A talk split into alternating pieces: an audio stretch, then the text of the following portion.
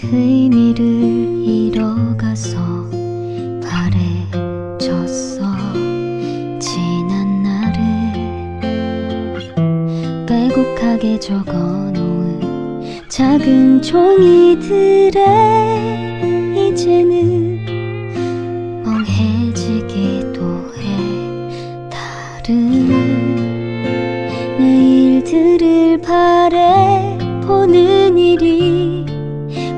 말처럼 쉽지 않아서 손댈 수도 없어 오늘처럼 하루를 참아도 자꾸 大家晚上好，今天是周六的晚上，然后我们今天要把《今生是第一次》下半部分给讲掉。本身呢，之前讨论过到底要不要讲，后来这片子讨讲完演完之后，好像褒贬不一的声音 比前半程一致夸的声音要明显很多，所以我们觉得还是要讲一讲。然后一分钟之前的这三个人为了到底谁开场一直在讨论，然后最后我说嗯好，我开场吧。好，那就我开场了，然后接下来你们俩开始讲。真的是 这就完了。一点儿这个什么我就不值得期待的开开场，咱咱们先打分吧，我觉得这个应该是最最直观的，因为我我先打，你先打，OK，六分先打。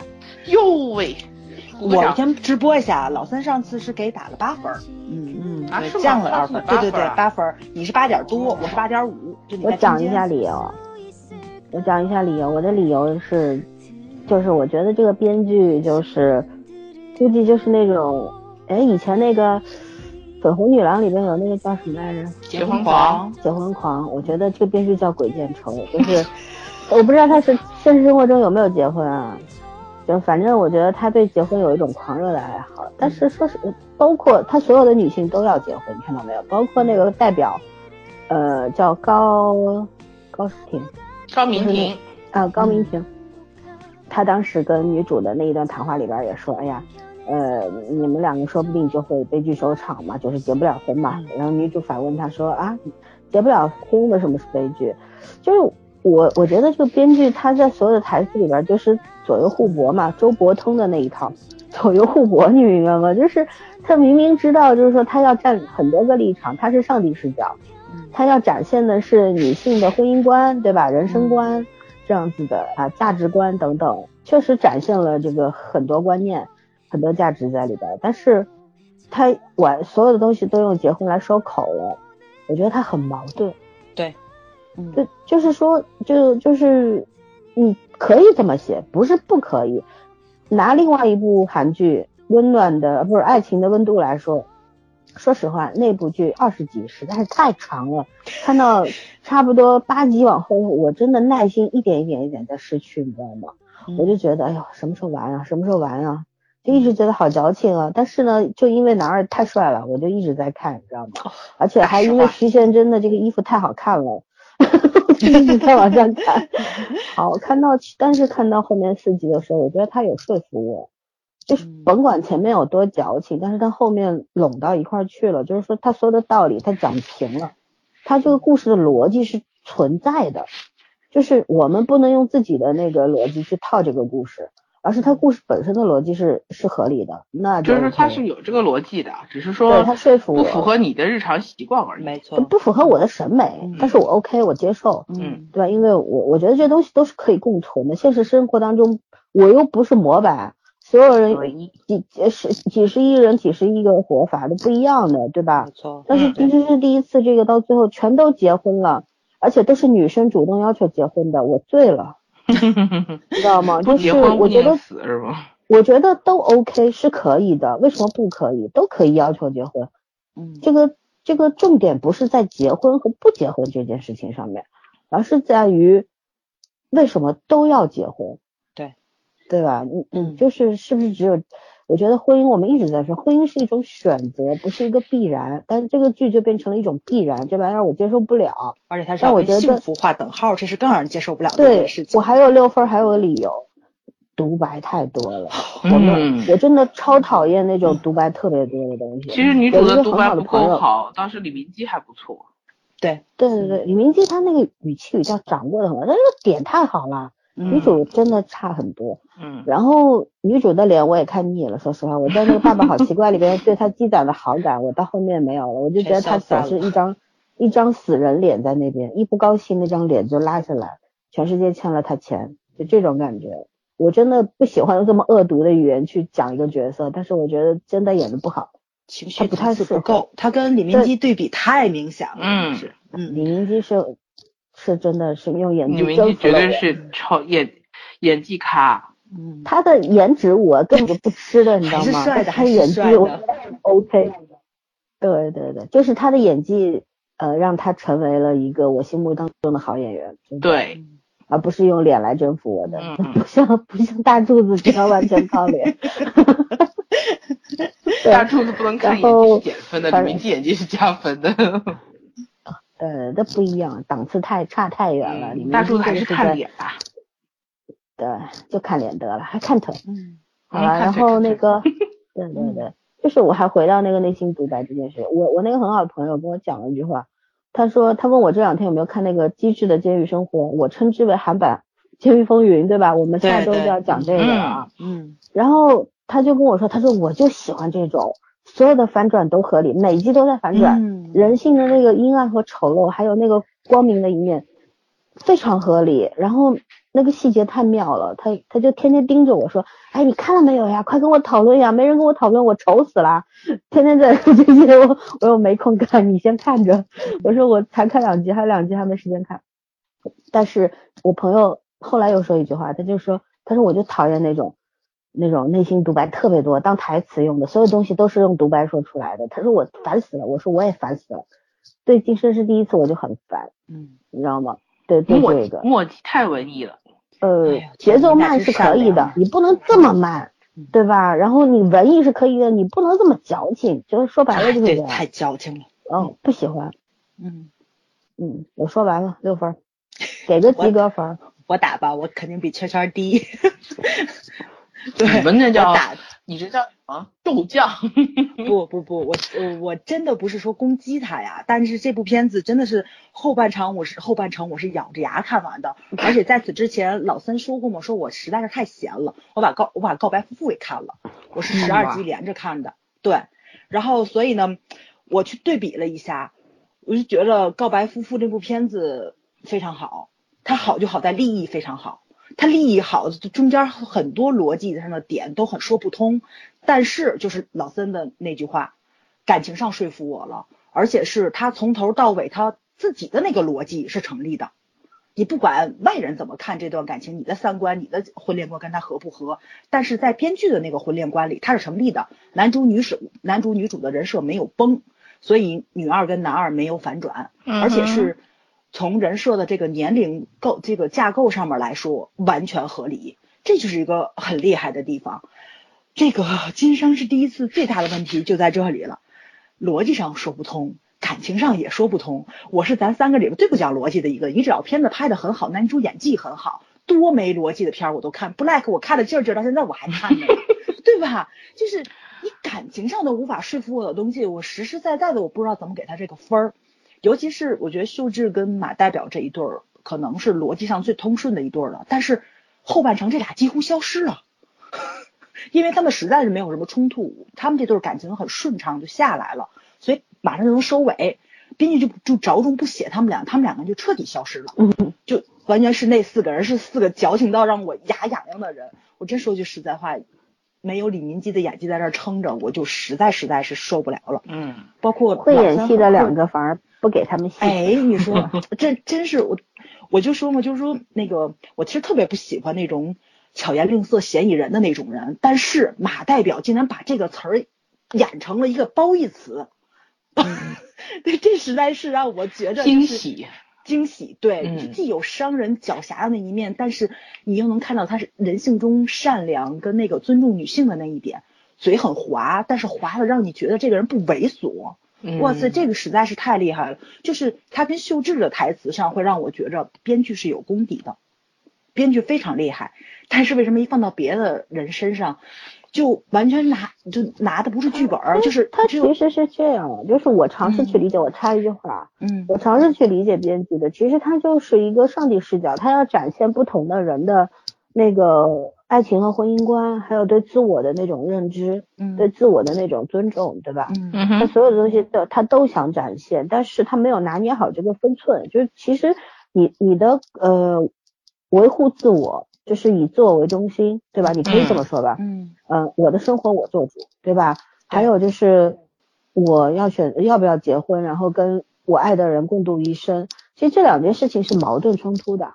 哎你怀有同一种想法的人，后面那那个生活必定过不太好，因为嗯你遇到的人未必跟你一样。没错秀智是很有很有运气，他遇到了马代表，嗯他们俩是一路货色。对嗯没错 OK 没错对对很 OK 对吧嗯然后女主和男主其实也是一路货色，所以 OK，嗯对吧？然后就是一个浩朗和一个坑嘛。对后来和嗯那个就真的是一个萝卜一个坑，因为他俩一点不合适，说实话。嗯但是但是当然就说你你要写有个性的人，然后你嗯要写他他婚姻是他唯一想选择的路，或者他唯一要走的路，这两两两件事情是非常矛盾的，根本就无法建立。我们就落到现实生活当中就是这么回事儿，很多。我们眼睁睁的看着很多朋友非常有个性，活到三十多岁，一切都很好，但是屈服于家庭或者屈服于寂寞，对结婚了，结完婚没多久出来了，有时候有些出不来，付出沉重的代价，然后再出来了。为什么？你遇到的那个人未必就是你想要的那个人。你坚持了这么多年，你为什么不结婚？忘了，对不对？对这是电视剧，电视剧里边你觉得哦好像 OK 啊，反正反正嗯都是假的嘛。这这就是现实与梦幻的一个完全的冲突。我我们三言两拍群里边有一个妹子，她不就傍晚的时候说了一句，嗯哇，这个结局太梦幻了。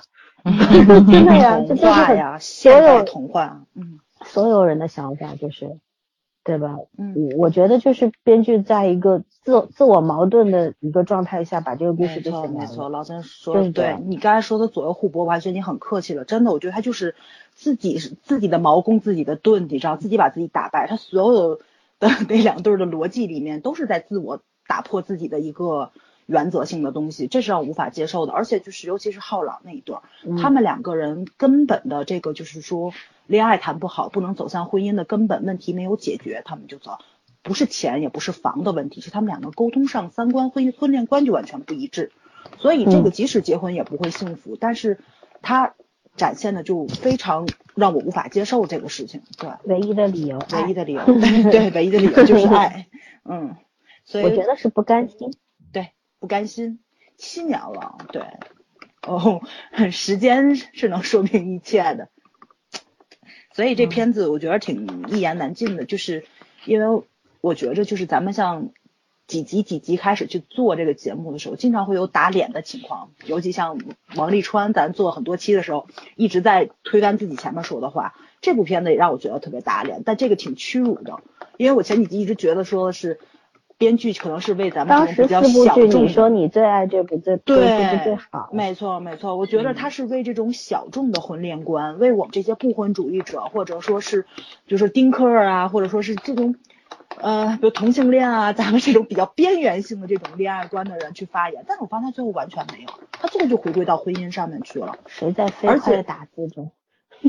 呃，不是稍等一下，我妈，嗯，哦，嗯，所以他这种他这种代言性质的为谁谁去代言的这个是这种这种感觉，我我觉得实在实在是不太舒服。对，都回归到婚姻上去了，就有一点点啊，怎么说呢，就是一个必然性在这里吧。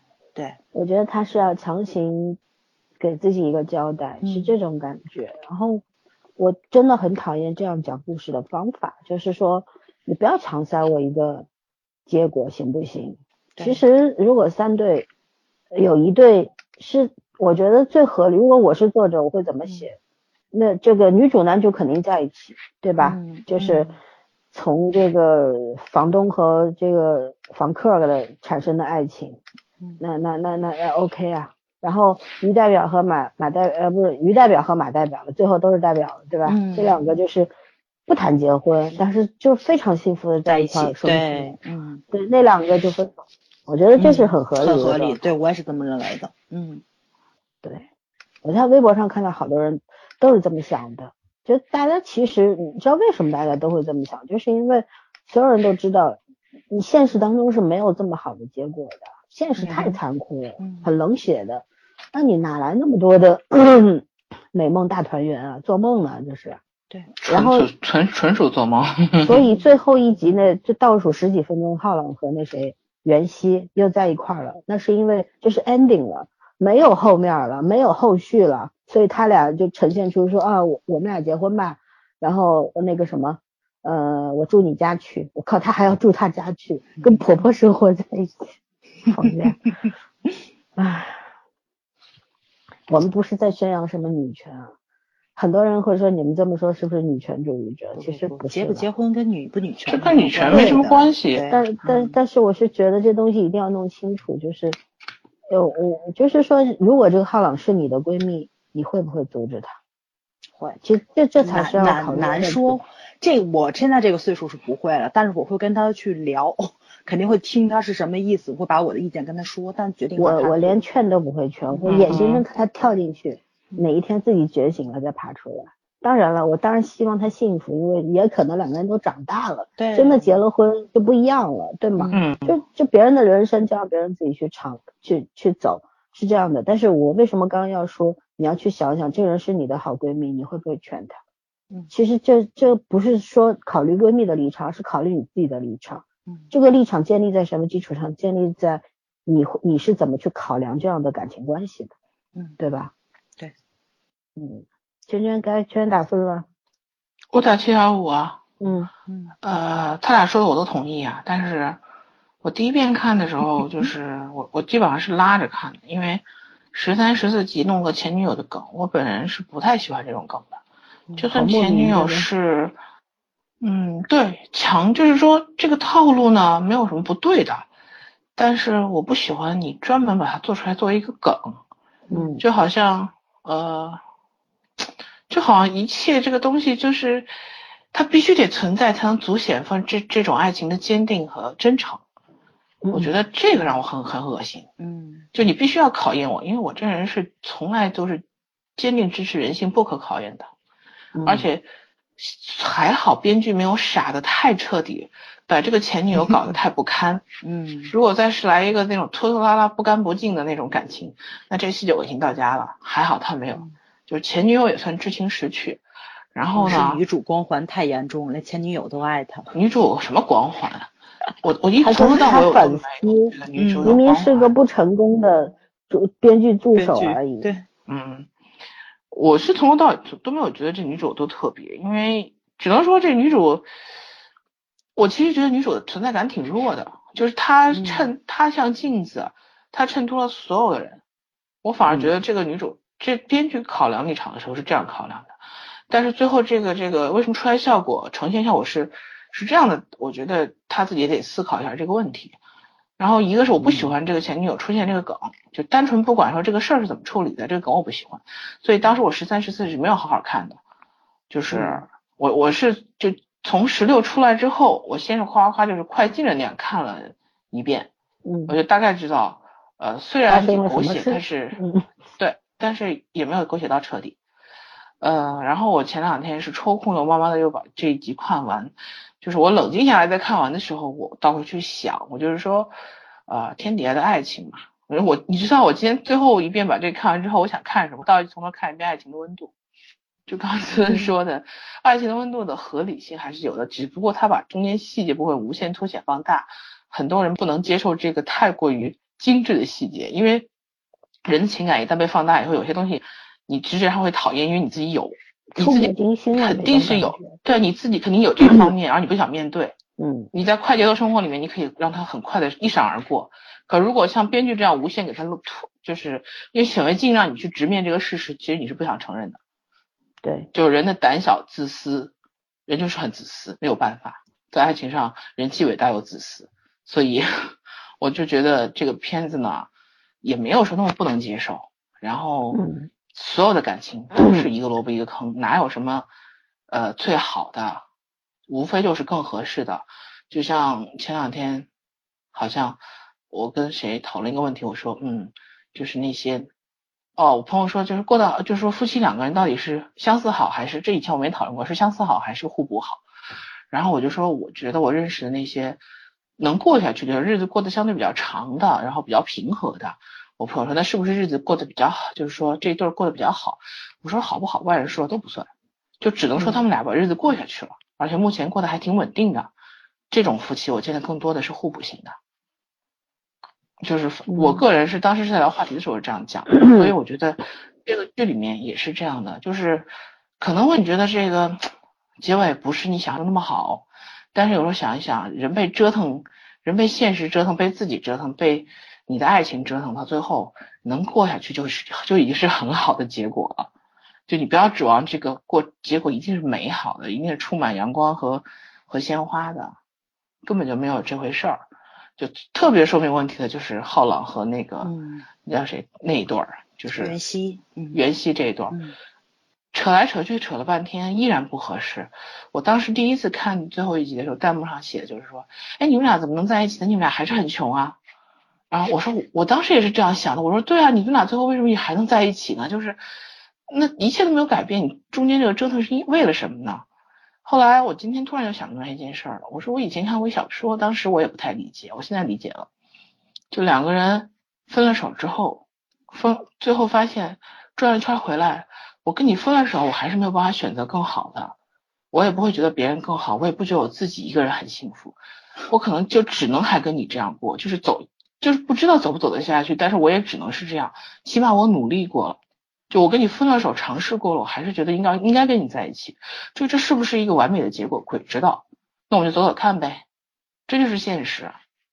但是我还是挺觉得女孩子挺勇敢的，起码她是尝试过分手了。就是你说的我都同意，但是我我觉得不是说我不能接受这个结果，嗯，而是我不能够接受这种非非常硬的这种东西。对，我知道你说这个过程处理的特别的凹造型。太硬了，就是现实生活当中这些东西都会存在，这种三种生活状生爱情状态，感情到最后落到这个婚姻上，对对，都是见过的，不不新鲜这玩意儿，对吧？当然像于于秀智和马代表这样的这样的人很新鲜，对，但是就是这样的人好像只有他们应该在一块儿，你会有这样的感觉，对，但是那两对你。就是你见过这样的人，你身边的朋友可能就这样，特别特别多。对，所以尤其是浩然和袁熙这样的，嗯嗯。但是这个过程，你知道，我们眼睁睁的看着朋友是这样走过来的话，对。然后你再落到电视剧里边，你就会觉得电视剧里边有点失真的，他有点嗯嗯。对，你要接地气，你索性就接地气。嗯。你这。吊在半空中，他吊在半空，对对对，他文艺的有点点，有点矫情了，有点。现实的东西可不可以用文艺的方式去展现？是可以的。这就我一开始就说分寸感，这个编剧是没有分寸感。那导演跟编剧就真的是太太合拍了，就是 导演对对导演对这个编剧是没有要求的，你明白吗？就是说他没有在编剧，就是说我提出我自己的看法或者怎么样。给我一种就是这两个人好像啊双剑合璧了，就这种感觉，但是没有创造出一加一大于一加一大于二的那种感觉，而是一加一小于二，是这种感觉，嗯，很不好。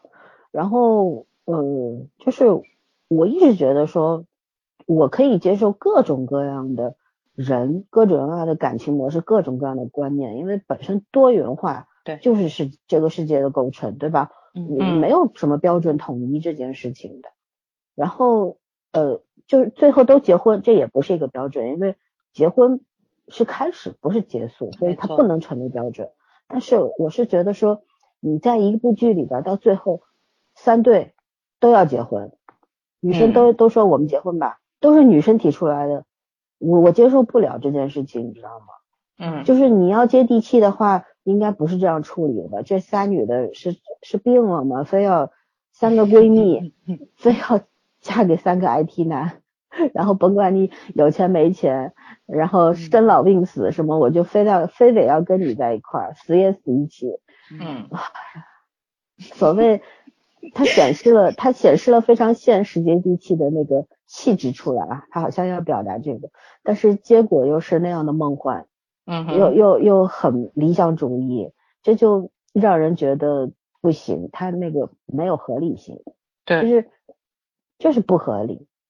那你要是写这个结局是可以的，你前面就不要这么写，对对不对？嗯你可以写在什么都想要嘛。嗯对你就像那个钢圈讲得特别好，就是《爱情温度》里边，他那些人展现的那个细节太细腻了，所以说让人觉得真的是触目惊心，打动打到你了，不是打到你是刺到你心里去了，就那种感觉，人在感情当中的那种彷徨闪躲，对吧？然后利己的东西啊等等啊，每个人都有，别说自己有多高少，其实都一样了。这个人你再爱，你也不至于为他付出生命，就是这么回事儿，对，对吧？嗯而且都是成年人，没有那么那么伟大的东西在里边儿。就算是那个《爱情温度》的男主这么一个纯真的，然后对爱不顾一切的这样一个男生，当年也是选择了先去法国当厨师，学学习厨艺，嗯，就就是这样。就我觉得这叫接地气，嗯，是这个剧的所有的选择都很出乎我意料，反转的莫名其妙。对啊，就是就像那个爱情的爱情的温度，其实它到最后，我觉得那个剧也挺非常理想化，但是是另一种理想化，因为那个如果是比较符合现实的话，女主在跟男主这样子两个人纠缠来纠缠去之后，可能会疲劳过度，选择男二，就觉得男二这么好，起码我跟这个人在一起不会累，我为什么要为爱奋不顾身呢？飞蛾扑火呢？对吧？对，就是然后这个人又比我小那么多，我我都不知道到底要怎么去面对他。就是其实我觉得女主也挺累的，但是最后这俩男女主两个人调和好了，就是说彼此都明白了对方是什么样的人，应该用什么样的方式去跟他相处。这个是我到最后觉得爱情温度比较好的一个原因。对但，是在《今生是第一次》里边，这玩意儿没有，就是你包括浩朗和袁熙，嗯浩朗和袁熙突然决定结婚了，我觉得小孩过家家嘛？嗯，你们找到了这个符呃比合适彼此的生活方式了吗？没有呀。对。然后女主男主们把房子卖了，这这算咋回事？嗯对，就突然从现实主义变成了浪漫主义。对啊，男人男主这么一个这样子一个母胎单身的这样一个纯情男，对吧？就像机器人一样活着的人，突然爱上了女主，他以前不是没经历过爱情。嗯然后你当然了，你可能说你你你觉得很遗憾，在上一段爱情里面你没有用力的去保护你爱的那个人，然后你让他受伤了，你也受伤了，然后把自己关起来，活成像个机器人一样，活得像一台精密计算的电脑，对吧？然后遇到了女主这样非常罗曼蒂克的人，你又想要跟他在一块儿，重新回到人类世界里边儿去过浪漫的生活，可以呀，但是也不至于说像男主这样一百八十度转弯吧，转成这个样子，因为这个这个就是人的那个性格逻辑不对了，你知道吗？这男主要不就精分，要不就人格分裂，你知道吧？因为像他这样的人，到最后，包括最后一集，就早上说他是捂脸看，我是没眼看，你知道吗？什么在公司里边打电话还要对着电话亲一下，我真的是李明基演技好，换个人来演我会吐。我说实话，魔幻现实主义。啊，实在是无法接受。你可以可以放可以浪一点，编剧我觉得你你可以这个放飞自我都 OK，你不要放到天上去了，线线都断掉了，你搞毛线就这样。我是就真的看到最后，我其实对这个电视这个剧我有点恼火了，你知道吗？嗯，就有这种感觉。我觉得编剧有可能是中间为了收视率，或者是他原来的结局被推翻了。我始终在怀疑，因为我觉得他走向，他走向有点奇怪。他前六集的时候，我觉得他拍的文艺并不只是是镜头的原因，是编剧写的也很好。他有很多标签性的东西，像道具啊什么的。但是他在后边这几集的时候，他全都自我推翻了。对嗯他自己推翻了自己，他的原则就是所有人设的原则推翻了不说，他这些标签性的东西他自己都撕毁了。我这是让我特别无法理解的东西，就是你自己建造起来这些文艺的东西，你把它毁了，那这个片子的底蕴就没有了，它就变成矫情了，它就不是文艺了。从结婚开始从哪里塌的？就是女主说了那句：“我人生最大的理想就是爱情，爱情。”嗯，我我傻了，我也傻了。他是真这样。他他说他说他他这个人什么都不在乎，就是理想，嗯，对他他学文学，呃要要念这个文学也不也不是为了理想，就是想念而已。嗯，然后来到首尔吃苦受罪，也就是想只是想写而已，没想过要出名。哇，你人生生活的这么没有目标，然后你突然跟我说我最大的目标是爱爱情，遇到一生当中唯一的爱情，然后就跟他在一块儿。哇，那你前面在干嘛？崩溃了就这种，你父母、你妈妈、你爸为什么要吃那么多苦供你呀？嗯你为什么要为了你学学文学，然后跟父母决裂成这个样子？嗯然后把所有的锅推给爸爸，觉得是因为爸爸就就在家里边像霸王一样，所以我要逃离吗？也不是，对吧？就是你如何来说服我你之前所做的一生？当他说出这句话的时候，他就直接把自己所有的东西都丢掉了。对，我是为了爱情而活，我就觉得这个时候编剧是不是吃错药了？这 特别的种感觉特。别的没有头脑，我不知道为什么会出现这种情节。其实秀智我非常喜欢，但是她也有让我接受不了的地方，就是比如说她妈妈的腿，她要背负这个家庭的这个债务啊，就是说将来的人生，她可能要背负他妈妈的人生，这个我嗯都能理解。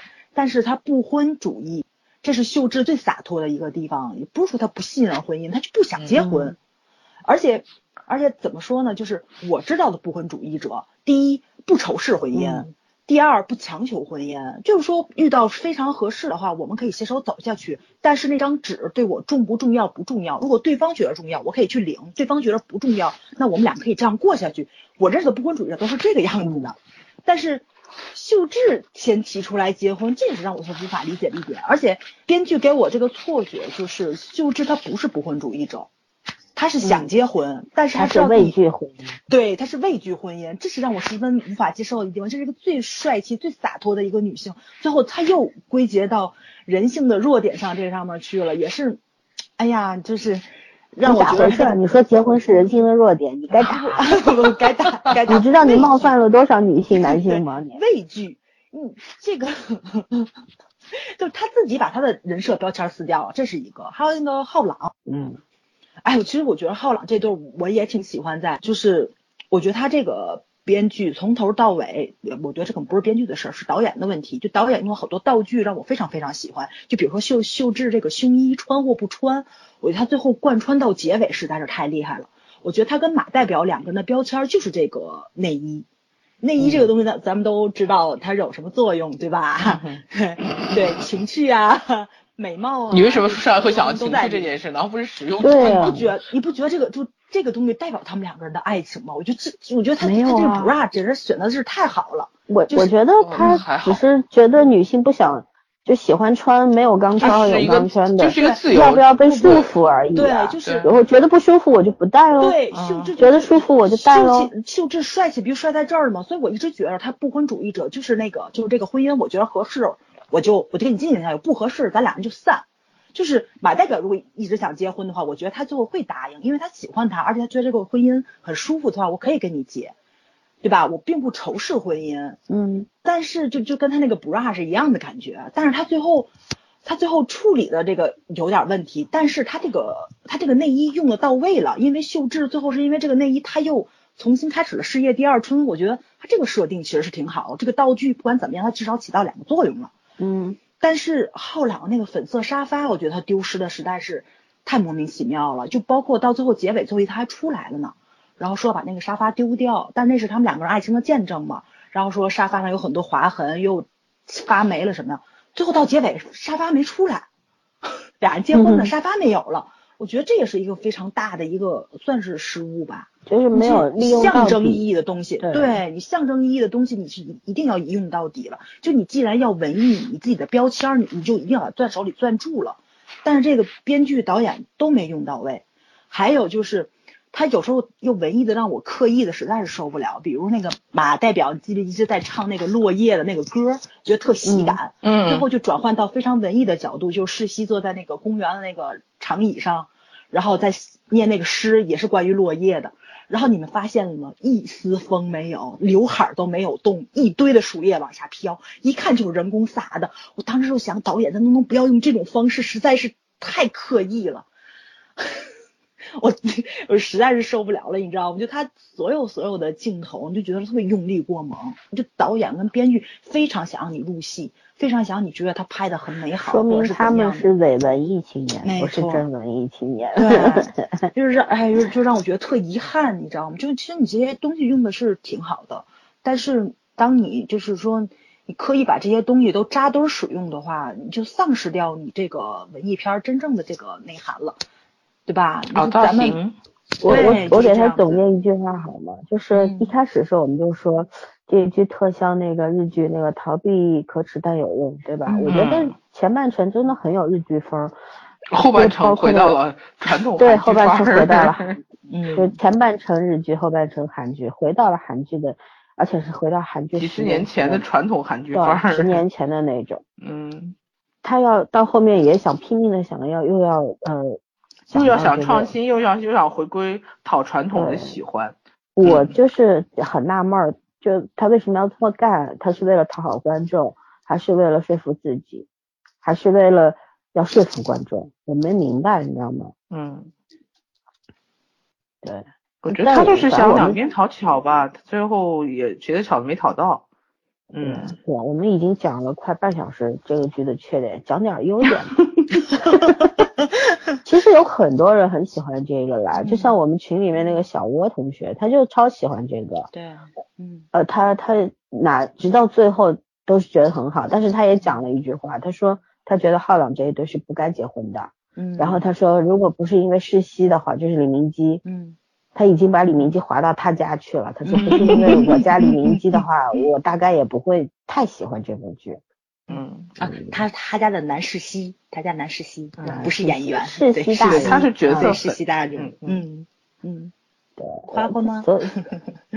啊，夸夸夸夸，夸还是很多地方是可以夸的。瞬间安安静了两秒安静我在思考有什么好夸的，除了演员我夸。我夸我这个几个演员之外，还有啥嗯。好夸？我夸嗯在这个众多的这个非常文艺、非常矫情的独白中，我觉得女主去讲那个十九号房间的这个，我非常喜欢。嗯如果有中译中中中译版的这个书，我打算买来看一看，因为它那故事确实是挺吸引人、挺吸引人的。但是，嗯，这十九号房间最大的一个 bug 就是女女主又自攻自受了，对吧？说，对，嗯因为他其实从头到尾都在讲嘛，就是女主主张也是，即使是结了婚，即使两个人再相爱、再靠近，也需要自己的空间、自己的隐私，就是你一定要一个十九号房间去放这些东西，对吧？对啊但是他离开男主的时候，跟马代表说的话，就是他没有见过世熙生气，也没有见过世熙哭，什么都没有见过。他不知道他的十九号房间放了什么，他也不知道那他没有没有那把钥匙打开那个门，我就觉得特矫情。就也不能说矫情吧，就是说你自己明白这个东西，但是你因为没有走进男 男主的这个十九号房间，你就要跟他分手，就要跟他离婚，这个理由我无法接受。你在吐槽，你没夸对，我。在吐槽，我在吐槽啊，就是他这个，你你这叫夸吗？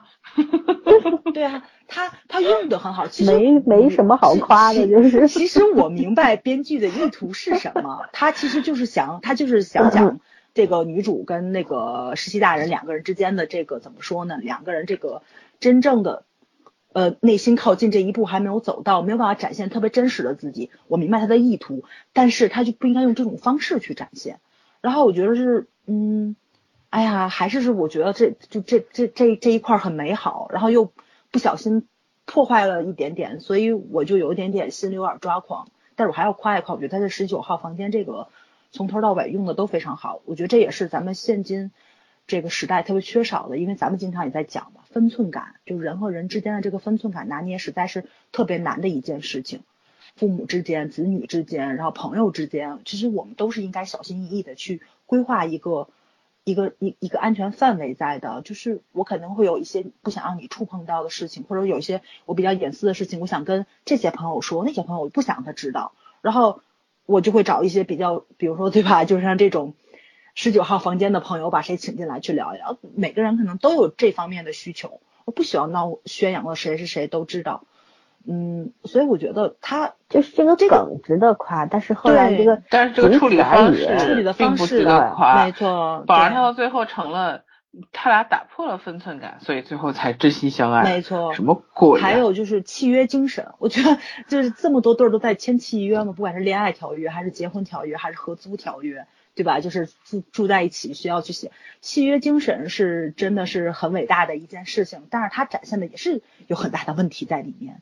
他展现这些都不适合，按照他的最后的理论和观点，都不适合在婚姻里面出现。对，但是如果你都有的话，这些婚姻是不稳定的，或者是不真诚的。对，尤其是咱们在看的过程中，你记不记得男主的妈妈在头几集的时候说了一句：“啊，我答应你，结婚之后你就知道是怎么回事儿了。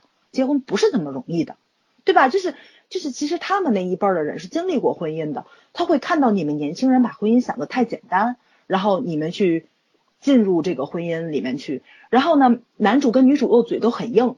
就又觉得是什么呢？我想过好我自己的人生，然后我很认真的在过我自己的人生，你们要相信我，但是你们又没有过好，就是他们跟家长之间的那个矛盾也是很大的一个问题在。我我嗯。说一个一那个优点啊，嗯。就是他到最后一集，我我突然想起来的，嗯。你提醒我了，就是、嗯呃，他们最后那个几分钟里边说的嘛，说签了嗯。一年签一趟新的合约，对吗？嗯。嗯，婚姻协定嘛，就是嗯、呃过节过年的时候不用去回各自的家，不用用去对方的家。替对方服务。嗯。嗯，对，然后就说到了这个韩国社会的这个媳妇儿嘛，我们看了很多韩剧都知道，韩国家庭里边媳妇儿是绝对没有地位的，对只要婆婆不死啊，你永远都是低眉顺目这样子嗯过日子的啊，就这样。嗯然后它里边有讲到了，说呃，就是这种这种什么媳妇儿到婆家去干好多事儿，就是无偿的劳动力嘛，对吧？还要嗯就是为了大家虚伪的那个面子，所以说这个面子咱不要了。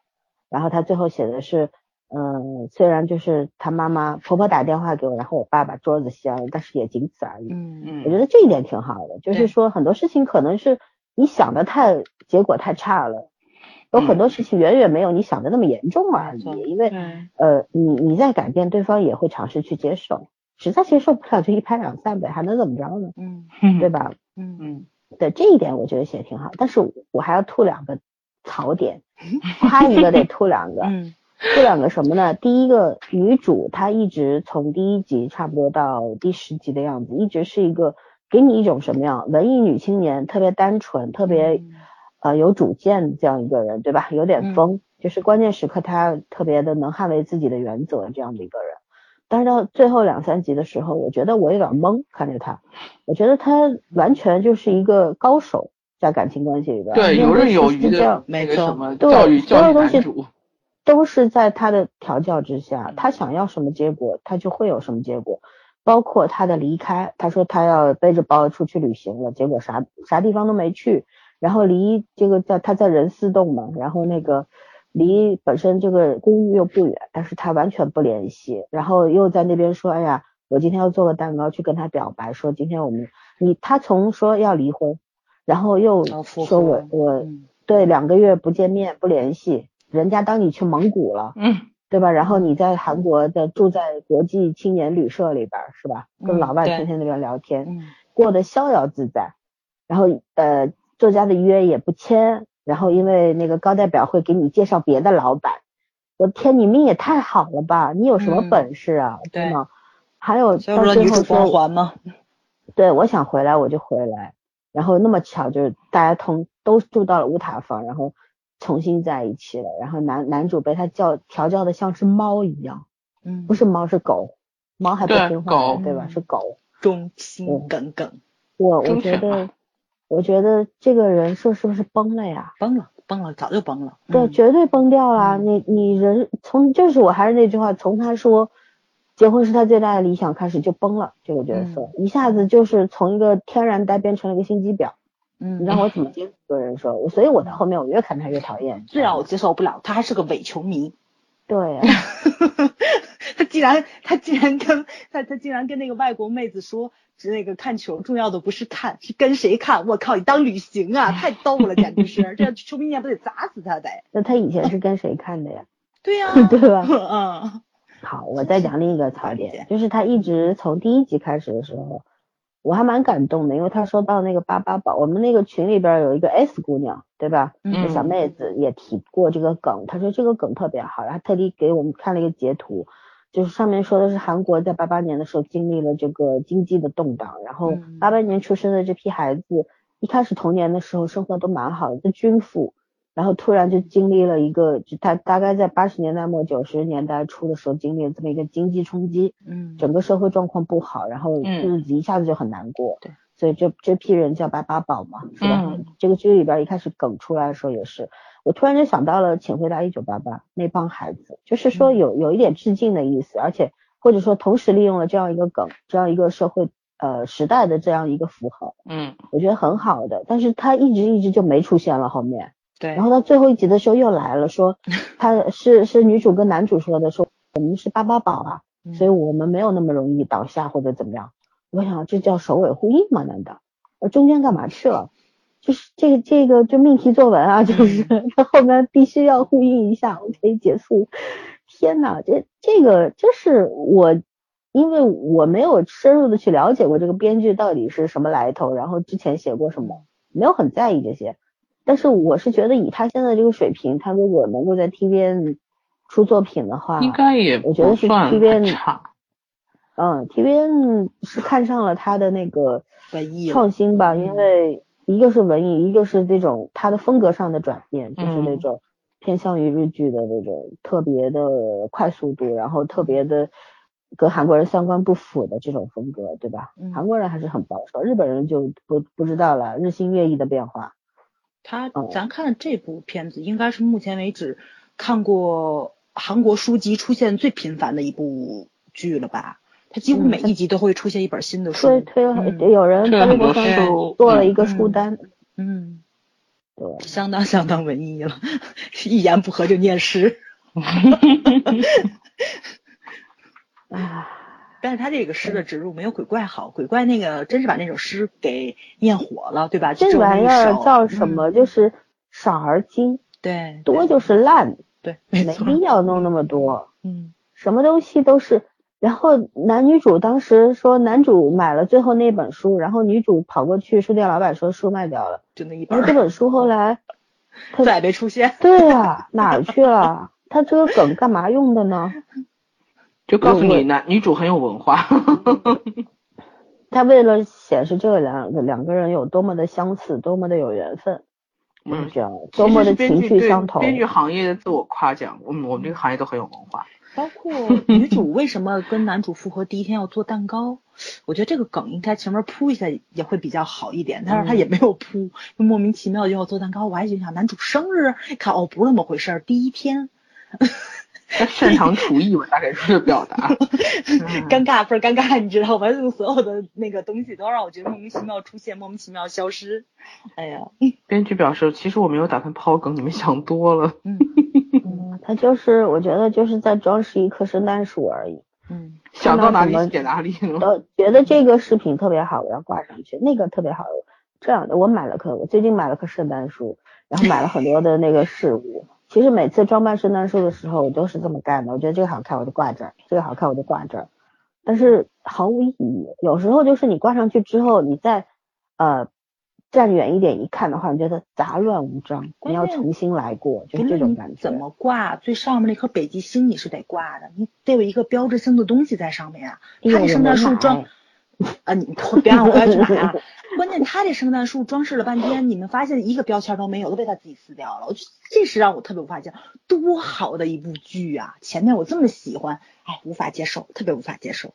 嗯，嗯，唉，受不了。越喜欢越受不了后面崩，对，哼唉，尴尬。对啊，就是因为前面很多人都是太喜欢了，觉得哎呀，独辟蹊径又文艺，然后视角又新颖，嗯，这样的一部剧。哎，还好我的直觉比较灵，我直接告诉我，一开头就太文艺了。哎，我还真的没有，就是说那个创业创造这么大公司的同朋友啊，我不知道，就公司已经开到这么大了，马代表真的有这么闲吗？关键他也不算什么大公司吧，然后你看他的最后他顶算是还是对创业公司。他还对，还是说投资经济舱的，连商务嗯舱都做不起。嗯，秀智好像后来倒是公司做的秀智还比他很大，对钱吧？他对对对，什么九他不是说了吗？年年销售量五十五个亿嘛，对啊五十五个亿也蛮多啦，所以很厉害，嗯。五十五个亿不多，三百多了，嗯，还好。啊三百多万可是你别忘了，他在韩国这么小市场卖这么多，很厉害。他不是他他不是咱国内呀，随便卖卖你就五十五个亿人民币，那不一样。三百多万呀！我们这一个破演员跑出去，人都不唱首歌推荐他拿一个 亿呢，有什么好说的呀？对吧？听着挺多而已。嗯，地方小，地方小，对，嗯他们那破个千万电影都是跟什么似的？我们这儿电影不破千万，现在还有人看吗？嗯，对，就是像他们这公司，应该就是嗯，不是那种什么大公司啊什么的，就是新型创业公司嘛。嗯，对，就是就是你现在好多呀，就这么一个中国好多遍地 APP，都是。对，而且它这 APP 也没有火到哪里去，就是这对，样一个后面好像有人学他们，不又超过他们了吗？对吧？嗯，嗯，还没有融资前的共享单车。所以 融资不是一直不成功吗？对啊，我就还没融资前的共享单车吗？后来成功了，后来那个谁，那也是小投资呀，小投资不对对不是大的投资嗯，所以要不然他他怎么这么闲还会做呢？经济舱呢？对吗？嗯，关键他们公司不光他闲，我觉得每个人都挺闲的，你知道吗？对，不太像就每个月忙一码天，对吧？每个人都这么闲，竟然还没关门儿。对，而且既然是这样，你看袁熙到了这家公司之后，呃，你自己老板不做了，然后来打工当高高级打工，对吧？嗯对啊，然后呢，又又怎么样呢？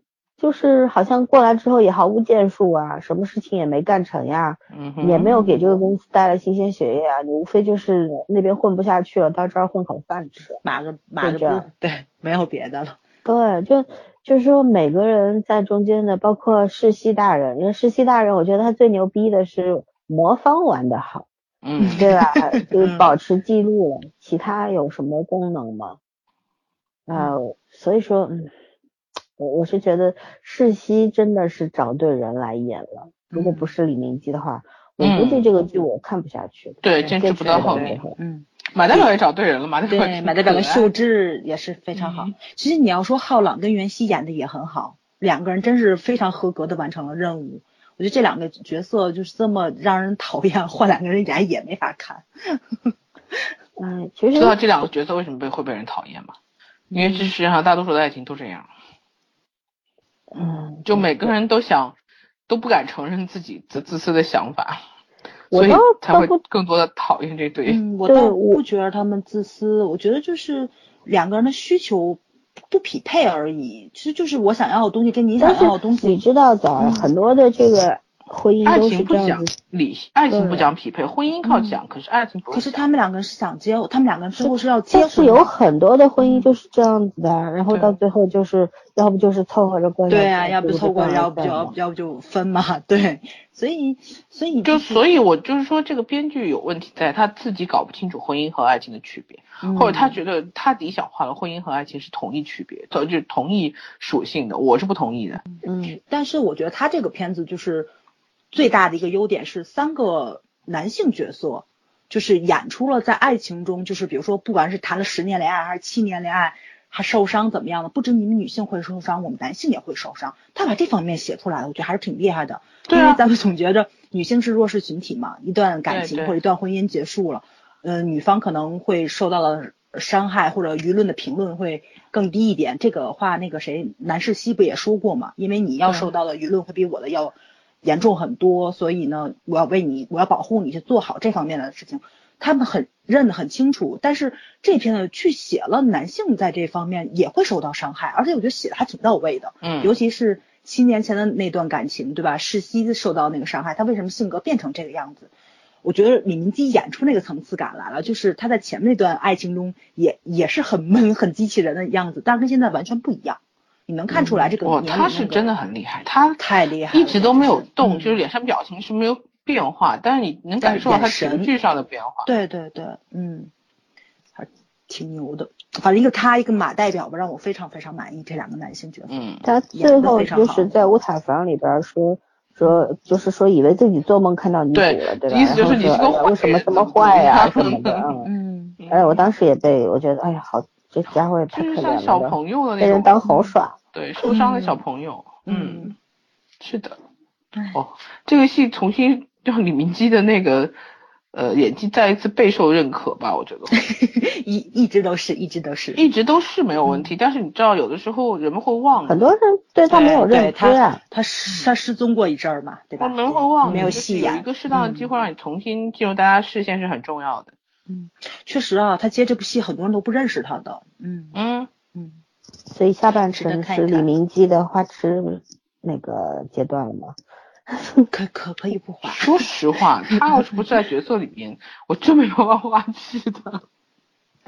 对我确我是角色很加分。我只认可他的演技，说实话确实，但是让我对他花痴是不可能的，嗯，就这种感实。在没这个能力。这个我那个眼睛不能做这种事情，老阻止了我，我觉得他吧又不到男神的程度，但是绝对不能进后宫，对吧？对，不过像他这个年纪，能驾驭这么多角色，还是很厉害的，嗯，我很满意。对，嗯今天小飞熊同学说说什么？哦，说李明基那个属于他的菜，他说他跟他跟你，嗯他说他跟枣是一个审美挂的，然后默默看着他，我说你确定吗？他说对啊，我们俩喜欢的很像。我说王宝强呢？他说哦，那个真的不行。我们家宝宝强已经成标签了，是吧？你们家宝宝强绝对是最后一根。稻草，我跟你讲。对，宝宝强也倒霉，也是。但是他补充了一句，他说嗯，尽管我不喜欢他，但是我得承认《士兵突击》很好看。对呀，宝宝宝宝强演技确实不错，他他这这一点还是挺厉害的。对老孙又在那抽了，你知道吗？太难讲下去。哎看一看，看看，你们多看一看，他演角色这叫本色出演，怎么就叫演技了呢？不只是士兵突击，还有别的呀。嗯没看哦见，那个什么泰囧之类的就不要说了，就就就这种那才叫人在人在囧途什么的就不要说了，对对，人在囧途还可以演的，但是那什么就是后面就不行了，就跑题也了啊，不，回来，回来，回来。嗯嗯，就是打个岔，所以花絮里面这些事儿只能找自己干，我们俩真陪不了。可以跟小飞熊抱拳。他演这还真不是我最喜欢的一个角色。对，你你可以介绍一些他以前的对对片子给大你可以推。荐一下，我们俩可以是莲花池。嗯，啊，其实他演浪漫喜剧也挺好看的，就是我的见鬼女友，他就是，哎，是我见鬼女友，好像是，对，对是的，嗯，对吧？对吧？对对对，然后就然后那个 就是那个女鬼，他跟他女朋友在床上，女鬼压床的时候，那真挺搞笑。哇塞，我觉得大哥真的很厉害，你知道吗？我觉得一本正经演喜剧，演的也是超级超级到位，你知道吧？那小微表情，他其实我觉得他可以，就是看他就想乐了就个剧你就知道了。嗯，他这个对剧里面有些地方，他其实也是有一点那种小微表情做的喜剧效果。没错没错，对。然后还有那什么，像我心脏开枪，他好像是演一个精神病吧，就类似于韩国版的那个《飞越疯飞越疯人院》那那种感觉，然后也挺值得一看的，就越狱成功了。最后，哇塞，我觉得大哥在里面真的是，就是能把一逗逼神经病演的这么正常，也也也是挺不容易的，也是。我都不觉得神经病演的很正常，这叫夸人演技哦，好哦？我夸我夸，我绝对是夸他，你知道吗？就是挺就你你先想，精神病符符合逻辑吗？我觉得挺符合的。我推荐你们也可以看看，挺好的。想还有什么？其实我特别特别想看他演类似于吸血鬼啊，或者说是变态杀手啊，就这种连环杀手，特特适合，你不知道吗？那吸血鬼长长长那个脸过关吧？嗯，就是不应该消瘦，不应该脸凹进去那个感觉那。有点像，对对对，嗯。得再帅一点。哦，对，长相上确实是不太符合大众审美，但我嗯觉得帅就可以了。对，对，他是很有型，他可以把自己搞成很有型的那嗯种，。有型，对，嗯而且身材真的是很好，哦，他身材而且不错。而且我觉得是，嗯，真正的好演员，你是能改变步伐的，这是你能看出来，对吧？他就体的他演仪态，然后形体没错对是有是有情绪的。对对对，是会嗯变化。你看他他这里面演那个世袭大人，然后那个就是他那个坐姿，前几年跟他爸爸谈判的时候，跟跟现在坐姿是完全不一样的。我觉得这这就挺厉害，还有还有走路姿态不一样，跟他演的以往角色就是不一样的。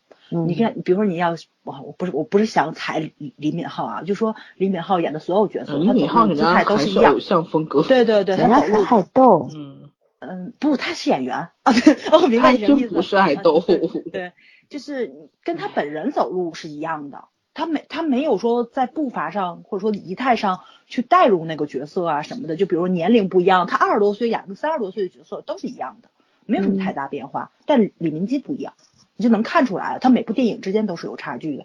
我觉得这可能就是电影演员跟电视剧演员最大的一个区别，他是细节化的东西做的非常非常到位，包括他脖子弯的角度都不一样，就往前探头的那个姿势那个角度都是不一样的，这个是非常非常厉害的。嗯，就是挺拔的那个感觉跟猥琐的那个样子，他怎么做，他能做的非常细致。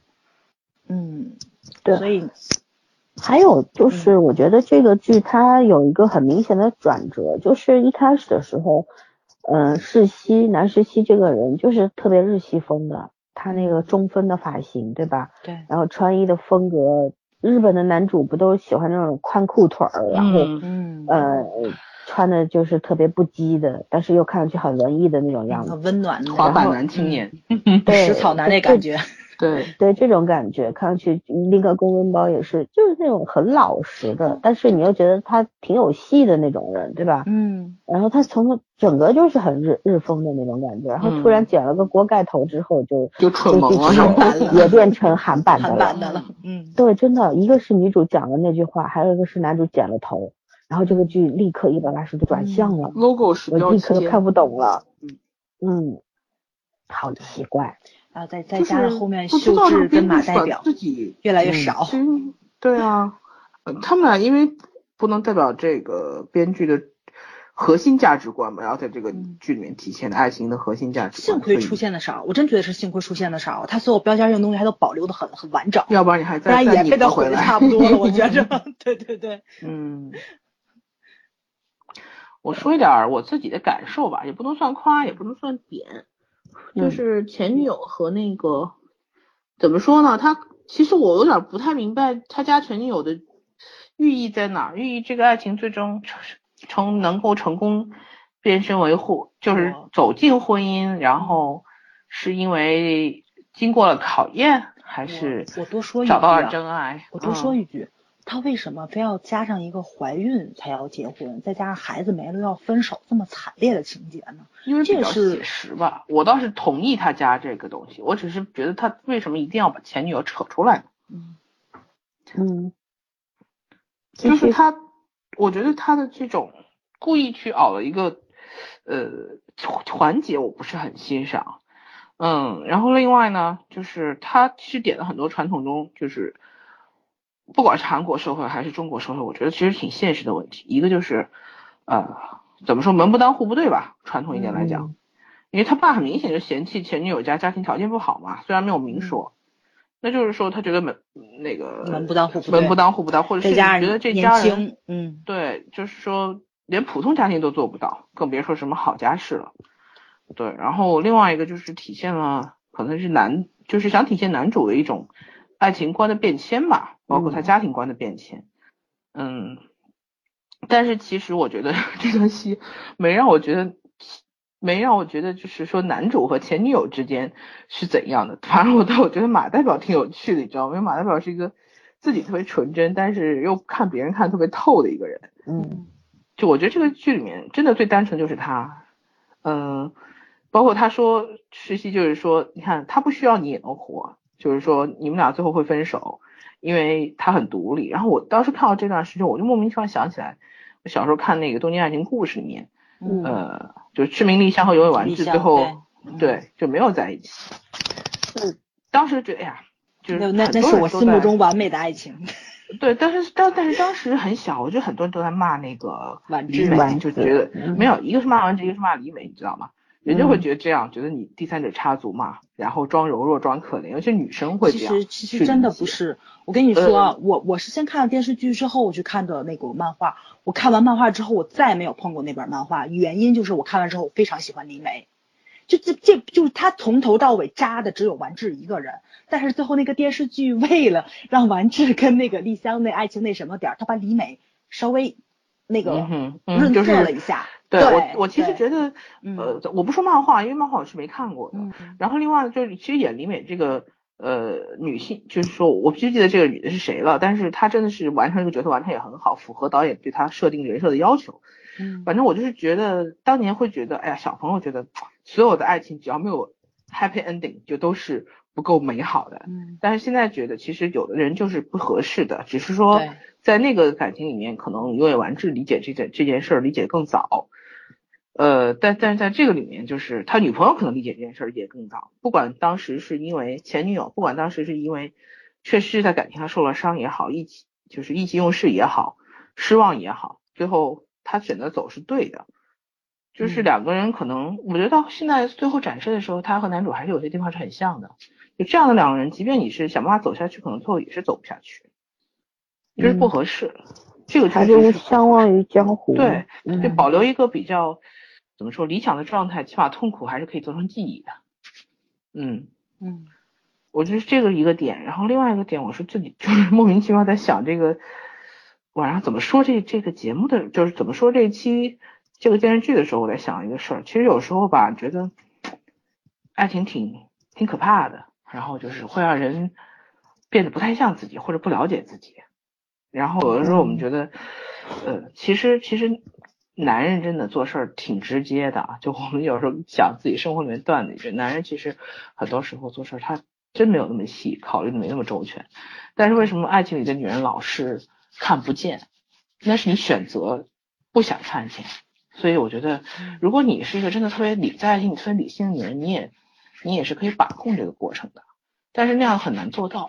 就是我觉得，爱情最可怕的地方可能就是会让你失控，但是最不可怕的地方也是说，嗯，就是说你这种失控的可能性是只有在这个时间段会出现的。然后呢，你这一辈子愿意去改变，就是你你慢慢成长以后，成年成熟之后，你愿意去改变你自己，主动的愿意去改变的可能性有多少？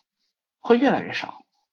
就你这一生，你会定下目标之后，你不愿意再改变。不管你有多大好奇心，你是很害怕被改变，或者是很抗拒被改变的。这个是你也不想改造别人。对，这个也是成年人和孩子最大的区别。嗯而今天爱情是唯一一个你心甘情愿愿意去尝试改变的一个过程。就不管你最后会不会，呃，成功的照着你目标前进，但是你会有变化。其实我觉得有的时候真的就是，这可能就是这么古往今来这么多爱情电视剧，都已经套路成这样了，大家还是爱看的原因。也就是，不管这部戏到底是成功还是失败，口碑是好还是不好，我觉得它都是算一个很好的尝试。嗯，就就肯编我是认同，肯定有人看了会有共鸣，对吧？我不需要共鸣，我就觉得你只要我有想法就算，就算你是一个突出的尝试，你不要所有的东西都给我套路化。我看到上一句我就想到下一篇你会怎么写，我觉得这个就特别无聊了，因为套路的东西大家都懂，经典套路你就是不过就是参参照的东西去写。我觉得这个编剧虽然不能说他成功，但是说他去努力尝试了，就像它里面设定了很多的角色，可能我们最后看都觉得。你自己在推翻自己，或者你自己写的过程里面都不不停的在摇摆，但是我想一想，可能就是这个编剧在写这本子过程中间突突然出现了一个他感情上的一个变化，有可能是灵感，也有可能是他自己感情上的变化。嗯，对他就是没有想好最后东西。对。但是我觉得也有可能真的就是说，他前半他写这个剧本的时候他是很冷静的，然后突然他剧本写了，就是因为韩国是边写边边制作的嘛。也可能这个过程里面他的感情有变化了，也可能他碰到了他自己的感情，很开心这段时间，然后他就突然把他这个很怎么说，应该是很专业的一个一个从头到尾一个内容，就变得很跳跃化，然后看的人就一头懵逼，就是一头雾水、一脸懵逼的状态。嗯，倒是不是说我我其实没有这个可能性也是有的。对，嗯，就是有可能是编剧比较年轻，就是他不是这个太稳定。样子啊。你要说这是一部连载的小说，就比如说像当当当年金庸在《明报》上《明报》上写成《射射雕英雄传》啊、《神雕侠侣》似的这种连载小说，我认可，因为你是以这种形式去去播报的这种，嗯就像你说的，他是边写边播的电视剧，他是这种，比如说他自己写的或自我推翻那些内容，我也能够去认可他，对吧？没有办法，因为他就是这种播放形式，就是老老三说嘛，大局观不好，他对能力在这儿了，他确实是太年轻了，就是说他自己的跳跃性嗯太不稳定性太强大。嗯就他可能是想尝试，或者是他自己中间确实出现了一些情绪上的波动，但是他这个跳跃性有点不可接受，是很正，我倒是我是同意的，就是，但是他这个尝试，可能他这个片子 TVN 之所以让他拍，就是因为他的利益不一样，对，但是后面是失控了，可是他的利益自己他自己到最后推翻了呀。对，对，对，他想讲今生是第一次嘛，但是就即使你今生是第一次，你也不能胡来呀。没有了，他意思就是今生是第一次，所以怎么做也得结婚。对对对对对，死也得结一次。就这，我我我承认啊，因为我身边有朋友就是真的是这种，我特别爱他，就是我们分了很多次，我们就是分不了，到最后就说了，妈的老老子这辈子就活一次，真的是个女生跟我说，老子这辈子就活一次了，我就赌她了，大不了就离嘛，我俩过得也很好，就这种我孤注一掷，我怎么输？帅气。对吧？帅气，但是他就就真的是我咬着牙，我只能过好，因为所有人都在等着看笑话。他反倒过得很好，就有这种，也有当然是咬着牙说的，我我我我结进去，然后离了，离了是大多数。我身边就有这么一个例子，反转了，过得非常非常非常好，你知道吧？就那你那你也没办法，就他赶上了，你也不说他运气好，就两个人劲儿往一处使，肯定是有这种的。但是你觉得浩朗跟袁熙是这样吗？我觉得还真不沾边儿，俩人。浩朗袁熙不是，对他只是说就是折腾了一番，然后最后没折腾结果证明我们俩还得凑合着过，就是跟别人也不会更好。对，袁熙就是一个没有长大的孩子，对，嗯，浩朗是选择了一个当妈的路。对，我不是要嫁给你，我是要成为你的母亲。嗯，我是要引导你，就是说还包容你的所有的不成熟的地方。嗯，嗯，太伟大了，我我真的无法，好伟大我。真的就是无法理解，就一个这么合拍的这么合拍的人，在你结束了一段七年的感情，情伤这么严重的时候蹦出来了，然后这么合拍的一个人，然后你竟然呃放开了，我我就特别特别的无法理解。我不是说他们，我不是说他们他们两个人要有什么结果呀，我不是说，但是我觉得他回去找袁熙这点我是无法理解，因为真的是你方方面面你都去考量过了，你都去找人问过了，就肯肯肯肯定定要分手了，而且还是袁熙提出来的，然后你去吃回头草了，而且你还先联系的他妈妈，定的跟他妈妈一起住，你才去找的他，哇塞，这完全冲破我三观，你知道吗？冲破我的认知度。我特别不知道他是怎么想的。这个浩朗，这个浩朗是他们这里面最疯狂的一个女性，爱没有之一。真伟大。对，我就这除了这个没有别的解没有啦释了。其实你知道最好的爱情是什么？就是余秀智和马代表这种，就是你发疯，我陪你去疯对，我不是要把你变成正常人，而是我跟你一块儿疯。这样的人生是很好的，就是两个人一起过的人生。因为我一直觉得，就是婚姻并不是一个可怕的东西，婚姻是个很美好的东西。但是很多人不知道婚姻的美好在哪里。就嗯我我就是因为工作关系接触过各种各样的婚姻，因为大多数到我们这儿来了，基本上都比较惨，对吧？嗯好的非常少。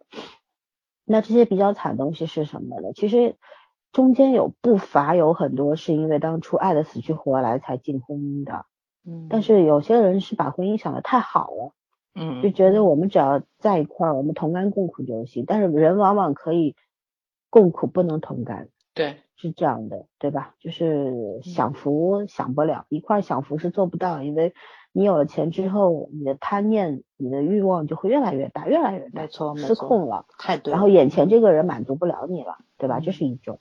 还有一种呢，就觉得呃，原原先你在我眼前眼里是小仙女，是小王子啊，然后一结婚，我天，一个黄脸婆，一个抠脚大汉，我接受不了你这个，就这也挺多的，但是就一直拖着拖着，说哎呀，没办法，因为我们爱情变成亲情了，所以我们就走下去吧。结果走着走着不行啊，嗯。不是因为说大家互相去适应或者互相磨合，而是永远适应不了，永远磨合不了，因为所有人两个人想的都是我要改变你，变成我嗯想要的样子，嗯而不是我不想改变你，而是我要接受你。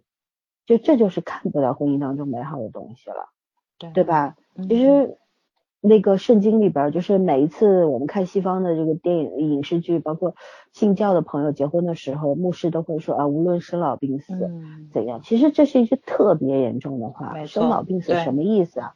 对吧？无论嗯健康还是怎么样疾病，我都会守在你身边嗯。就这句话是很严重的，这个誓言是不能白发。但是很多人是觉得这只是一个誓言而已，而不是会觉得这是我拿自己一辈子去，就是去打赌的一件事情。嗯不仅是我赌上了我的一生，其实你也赌上了我的一生。没错，在婚姻当中如果说嗯对，在婚姻当中没有什么男尊女卑和女尊男卑这件事情，而是平等的。我一直觉得你要结婚，两个人得平等，不是说啊，我我为了你付出了我的一辈子。你想要说这句话在你脑子里盘旋的时候，你这辈子就过不好了，你跟他的婚姻一定不行。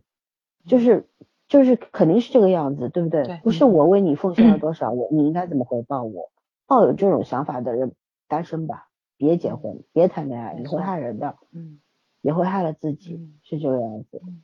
就就是婚姻当中有很多很多奇奇怪怪的东西，但是真正能够白头偕老的，过得特别特别好，特别让人羡慕的神仙眷侣，世界上太少了，嗯，对吧？嗯难得出来一对，大家都羡慕的要死要活的，而且为什么仙眷侣也会吵架的，不是你想象中这么 美好都。会吵架，只是这些神仙眷侣他知道怎么样去相处，就是吵了架之后，嗯我们没有隔夜仇，我们立刻去和解，互相我们讲道理，我们不野蛮，对吧？不耍横的耍无赖或者怎么样？我觉得其实两个成年人是不是一定能谈好恋爱？不是的，而是两个成熟的人，嗯对成熟的人可能才有机会去对促促成一段美好的婚姻。嗯我以前看那个《逆转女王》的时候，当时金南珠饰演的那个呃女主嘛，嗯呃朴世后是男二，后来逆袭成男主当时男主是另外一个，我记不住他名字了。呃但是这两个人头饰一体的男主叫什么来着？我对然后嗯哼金南珠当时就是是跟另跟谁讲了一段话，我印象很深，我到现在还记着。他就说，他就啊，他是跟那个原先的那个男主说的，就她老公讲的，说嗯你是个好人，他我也是个好人，但是两个好的人能不能促成一段好的婚姻，不一定，嗯对，对吧？嗯其实就是这个样子。我是觉得有一种婚姻模式，就是我刚刚说的，就是你疯了，然后我陪你发疯。嗯其实我觉得本身结婚就是疯掉了才会结的，嗯，就对，发婚嘛，对 发婚，对对嗯对，很多人就觉得就是觉得，其实婚结婚是一个非常勇敢的决定。嗯对，我觉得就是有一点奋不顾身要跳进去的那个决定。因因为我有个朋友，女朋友啊，特别有意思。她那时候，嗯、结婚前一天晚上，然后我们好多好闺蜜啊、朋友啊就陪她过夜嘛，就嗯带她在一块儿，在她家里边陪她。然后她当时就呃，就就是很，就是那种自己有点儿后悔或者怎样，反正我不是很清晰她的那个心里边到底什么什么意思。然后他就跟我说说，哎呀要不要落说我跑其实有点儿跑，有点儿怕，嗯就是觉得我说你是没准备好吗？他说不是，就是觉得当时就是非常冲动和激动、兴奋的状态下，就决定两个人要结婚了。嗯然后呃，他也不是很在乎形式什么，男生也没给他买多少克拉的钻钻戒啊什么，他也不在乎这个。他他害怕的原因不是因为物质上有欠缺他或者怎么样，不是这个，他只是觉得当初的那个一冲动之下做的这个决定，感当嗯感动了当时的自己，但是他很担心以后能不能因为这份感动而去付出一生的这个代价，他自己觉得是没有把握的。后来我们就跟他讲，其实谁都没把握，嗯对吧？你你跳进去的时候，你根本就不知道跳进去之后生活会变成什么样，不就是赌一把吗？你赌你爱的这个人，爱你的这个人能够跟你一块儿把这个日子经营好，就是这样了。嗯。其实就是赌啊，因为你说实话，你对自己都没把握，你怎么对别人有把握？对，就是婚姻当中是不能过于自信的。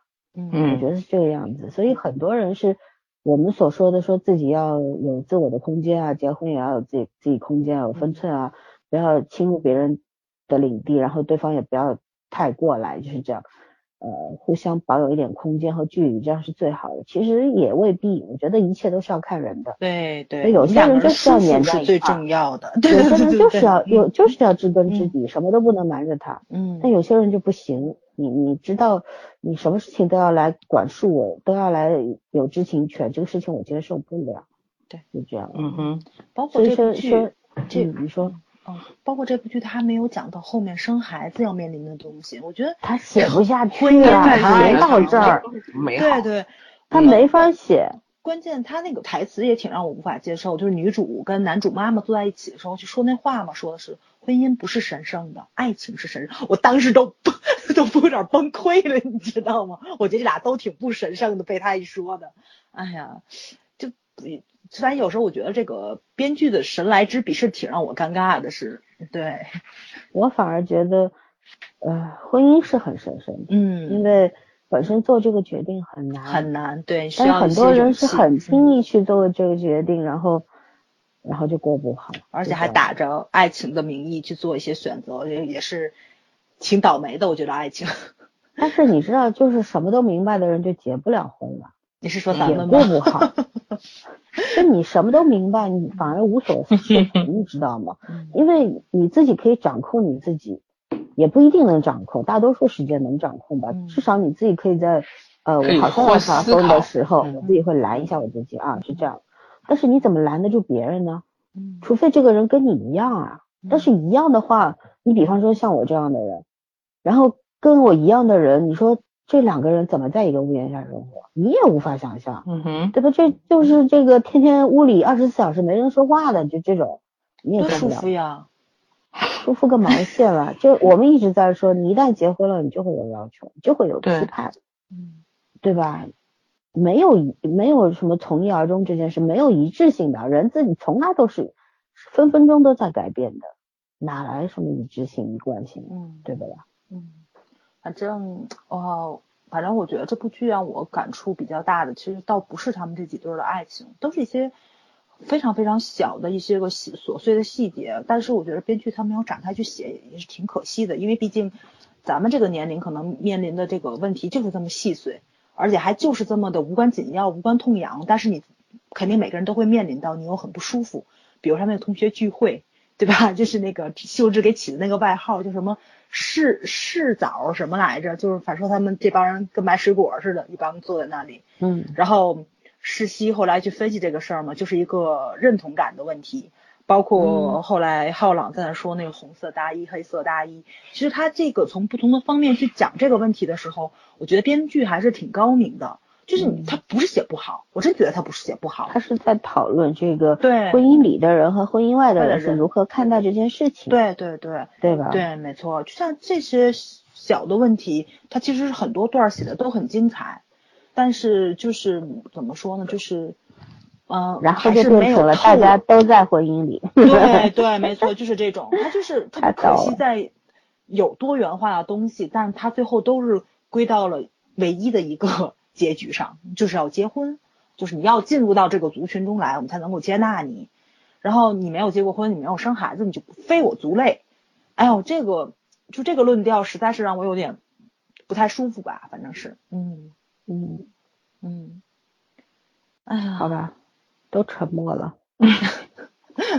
因为夸也夸不下去，就是编剧自毁的太厉害，不知道应该怎么从哪个角度去理解的。嗯，他他你说这片子特烂吧，真他也不是程度，对，真没到那程度。嗯我一直觉得他这个剧整体观感像一根麻花，就拧了不知道多少你自己圈，，对对，嗯拧到最后很别扭。但是吧，你如果站在呃，是不是能够接受的，就是接受他的理念的角度，或者说你站在一个比较高的位置上去往下看的时候，你觉得他是在做一件一件什么样的事的时候，你是可以去理解他的，对吧？嗯，但是你就是接受不了他那一套，自攻自受这一套，你接受不自受。对，有点腻歪，这样这样的感觉。是，然后，嗯、反正我是觉得缺点多过优点，嗯他以至于他后半程真的是毁掉毁掉了他前半程毁掉他所有全程的努力。对挺挺可惜了遗憾的，嗯嗯，他如果是实验性作品也就算了，但是这这种东西应该也不算实验性吧？韩剧有个性，TVN 拍了多少有个性的东西、啊？对对，他这种文艺片儿也也不少啊。对啊，这编剧嗯以前有什么作品？好像那个谁，哎，郑容和的那部新剧讲法国那个，对，那个才叫文文艺艺发海嘛。好人家多人明确的都要去法国旅行对啊，人啊家明确说嗯人家是文艺，人家是旅行宣传片呀、嗯就是就是一个那个电电视剧形式的旅行宣传片啊，目的很明确。嗯对，就是其实就是我是觉得啊，这东西呢不算什么新颖的东西，就是没做好。说白了就是这样。对，就是然后嘛，嗯嗯，我们今天之所以要谈，不是为了什么吐槽，其实大家如果耐心下来，就喜欢这部剧的朋友们，也不要为此就很恼火，就觉得我们怎么一直在吐槽怎么的。嗯我们吐槽不是为了吐而吐，而是在说这这个作为我们这样的观众来说，我们这一类观众来说，我们看到了这个剧里边有哪些问题，对吧？嗯吐槽也要吐的有营养呀，嗯对吧？嗯所以说我，呃，但是就是因为也是因为遗憾，然后也因为有点儿本身是很喜欢的，然后现在觉得很遗憾，所以说才会去坚持看到最后，然后来分析一下这里边都出了一些什么样的问题。嗯然后像这个现实生活当中，你说很多人说现实现实，故事是故事，干嘛要结合来看？那不是一直说嘛，这个艺术来源于生活呀，对吧？你不可能把艺术和生活完全剥离开，然后只讲一个，那怎么可能呢？嗯，对吧？那就是魔幻故事了，神仙神仙故事了，不是人间的故事了。嗯所所以说这东西是分离不开的。你你一旦你只要是讲现代都市剧、现代都市这个男女青年的故事，就脱离不了现实，这是必然的。甭管是韩剧还是日剧还是国剧，都是一样的，对吧？嗯，哎，你知道我突然间脑子里冒出来了什么吗？啊，我在那想，就是有没有类似于替小众爱情去代言的片子？你们猜我想到了什么？想到了一部漫画《圣传》。没看过我估，你们你们肯定没看过。就这部片子里面唯一正常的一对儿恋爱是人鬼恋，就是男男的是人类，女的是女鬼，唯一一对正常的那个 恋爱，所有人的爱情没有一个是正常的。你能想象到的各种禁忌之恋里面全有，好吧。你说你都看的啥玩意儿？咱们证明越哎书难怪！难怪你的爱情观现在是这样搭建成的。不，居然还这么纯真，好奇怪。好奇怪，这仨的爱情是神圣的，知道吗？好吧，好吧，我们也不要继续尬聊了。其实嗯反正就这剧也到此能聊的也差不多了。对我们其实也说的就到此为止吧。要夸的是，要表扬的是几位演员的这个出色的演技，呃，比方说马大表、于大表和李明基，对吧？那是戏达人啊。嗯然后其他三位呢，其实就麻麻的吧，就嗯，过得去也算是及格分了完成了演员的工作，嗯嗯，也没有没有出彩的地方。尤其女主，我觉得她是退步了。其实虽然《爸爸好奇怪》里面是家庭剧群戏比较多，但是呃，她其实是她那种甜美可爱、那种单纯，嗯让让我也是觉得很美好的。所以说，跟李准饰演的这个啊爱演员两个人就相亲相爱到最后，我觉得我很能够接受的，很美好的两个人，很甜，对，对吧？然后突然就转型了。对这个别扭劲儿，我其实啊，我觉得主要不太说人物角色不讨喜。嗯就是这样的角色不太适合他，嗯是是这种感觉。然后呢，像另外两位，呃，浩朗和袁熙，我觉得只是完成了自己的工作而已。嗯作为一个嗯演员啊，嗯，这当然啊，同反倒年龄那个国产，国产鲜肉小花嗯子还没他们好呢，事实啊，嗯嗯，那个普美，就是他们那个程序员，那个女程序员，嗯哇塞，那个实在是太亮点了，那那那个姑娘演真好，哇塞，嗯最后在那个舞台上劲歌热舞，我都傻了，我天啊，简这简直是颠覆性演出，简直是，嗯对总是有一个意外的亮点。对对对到最后嗯的。就是跟袁熙说我们谈恋爱吧，嗯我算好了程序了，咱俩这个意外合拍算好了百分比，咱俩最合拍。